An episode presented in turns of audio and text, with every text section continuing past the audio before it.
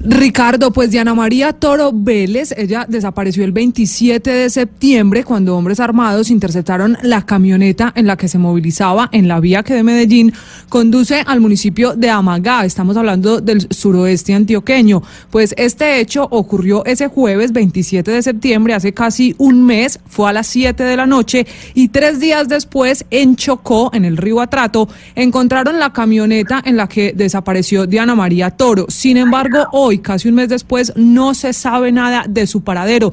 No se sabe tampoco exactamente el grupo que la mantiene secuestrada, porque una vez apareció la camioneta, pues las autoridades en Antioquia, tanto la policía como la Secretaría de Gobierno, catalogan la desaparición como un secuestro. No es claro dónde está, si en Chocó, donde apareció su carro, si en el departamento de Antioquia, no es claro quién la tiene. Y la familia, aunque ha hecho cadenas de oración, suplica pruebas de supervivencia, pues confirma que tampoco les han hecho exigencias económicas y por eso lo extraño de este caso que está en manos del Gaula, del Ejército y de la policía, que directamente han enviado incluso desde Bogotá hombres a buscarla, a una comerciante secuestrada ya a punto de cumplir un mes, Diana María Toro Vélez. Comisionado, ¿se sabe quién tiene a Diana María Toro? Eh, Ricardo, este es un caso que debe preocupar muchísimo a los colombianos y le quiero decir que de acuerdo con los organismos de seguridad del Estado, incluidos los que menciona Camila, eh, tenemos confirmación de que Diana María Toro Vélez está en poder del ELN, eh, específicamente en el en poder del Frente Noroccidental. Este es un caso muy triste. La señora Diana María eh, es de Amagá, yo estaba en Carmen de Atrato el día 27 de septiembre cuando ella fue secuestrada, su camioneta se encontró en el río Atrato muy cerca de donde yo estaba reunido con varias comunidades.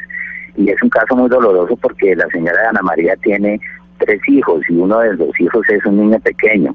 Eh, esta es una de las muestras de, de la falta de voluntad del ELN nosotros con el presidente Duque hemos insistido en que el ELN debe entregar todos los secuestrados y Ana María Toro ya lleva un mes secuestrada y hay confirmación plena de que está en manos del Frente Noroccidental.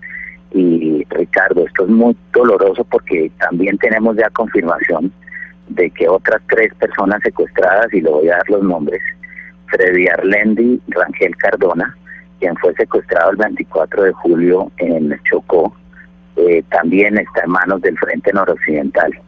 Y por los lados de Arauca, eh, más que en Arauca, y esto hay que decirlo con claridad, tenemos confirmación de las autoridades colombianas de que muy posiblemente dos personas más estarían en el estado de Apure en manos de alias Paulito, contra quien hay una circular roja de Interpol. Serían las personas José Leonardo Atalla Rodríguez y Rafael Andrés Riaño.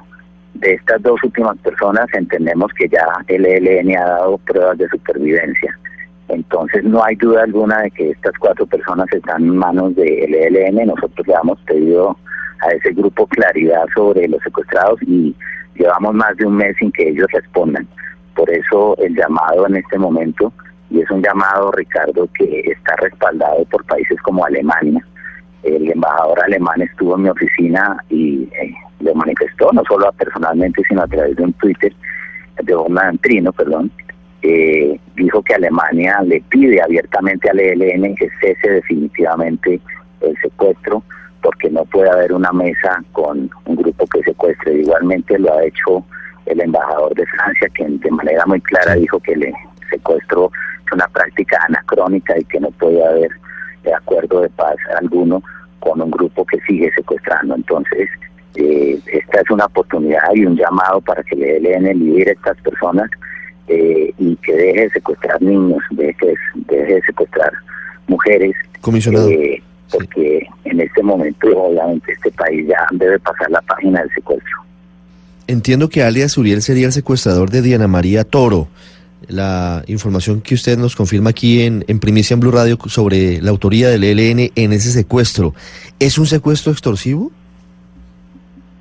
Eh, Ricardo, yo no sé en manos de qué cabecilla esté la señora de Ana María, lo que sí tenemos confirmación de los organismos de seguridad está que es que está en manos del Frente Noroccidental, es decir, en la zona del Chocó Ahí hay unos eh, cabecillas como Fabián, eh, la abuela y eh, la persona que usted menciona, Uriel. Ellos tendrán que responder por la vida y la integridad de la señora Diana María. Y por supuesto, si se trata de un secuestro extorsivo aún más grave, porque todos sabemos que desafortunadamente el ELN interpreta eso como una retención válida, pero no, en el mundo de hoy, en el derecho internacional humanitario, en el derecho internacional de los derechos humanos, este secuestro es tan grave como cualquier otro. En Colombia el Código Penal prohíbe todo tipo de privación de la libertad por parte de, grupos ilegales y este es un caso de ello. Sí, comisionado, y en el caso de el señor José Ataya y de otra persona, ¿Hay plena confirmación de que están secuestrados en Venezuela? Pues fue el mismo padre del señor Ataya, el exgobernador de Arauca, quien dio una declaración al periódico El Tiempo la semana pasada, en la cual el mismo exgobernador Ataya dice que él personalmente ha tenido que ir a territorio venezolano a negociar, imagínese usted, la eh, devolución de su hijo con una suma de dinero el hijo en el Sí. O lo, manifestó el tiempo. Sí. ¿Comisionado? ¿Siete, dos minutos? Sí, ahí lo escucho, lo escucho.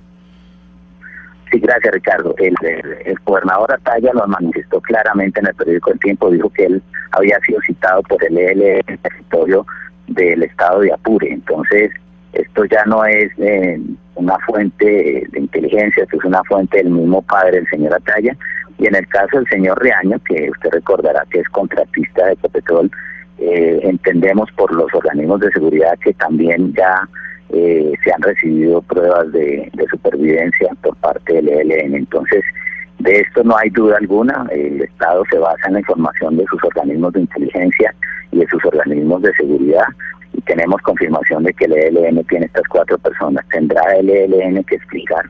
Eh, no lo había hecho antes y por eso aprovecho esta oportunidad para exigirle de nuevo la liberación de estas personas. De lo contrario, avanzar en cualquier espacio de diálogo será imposible.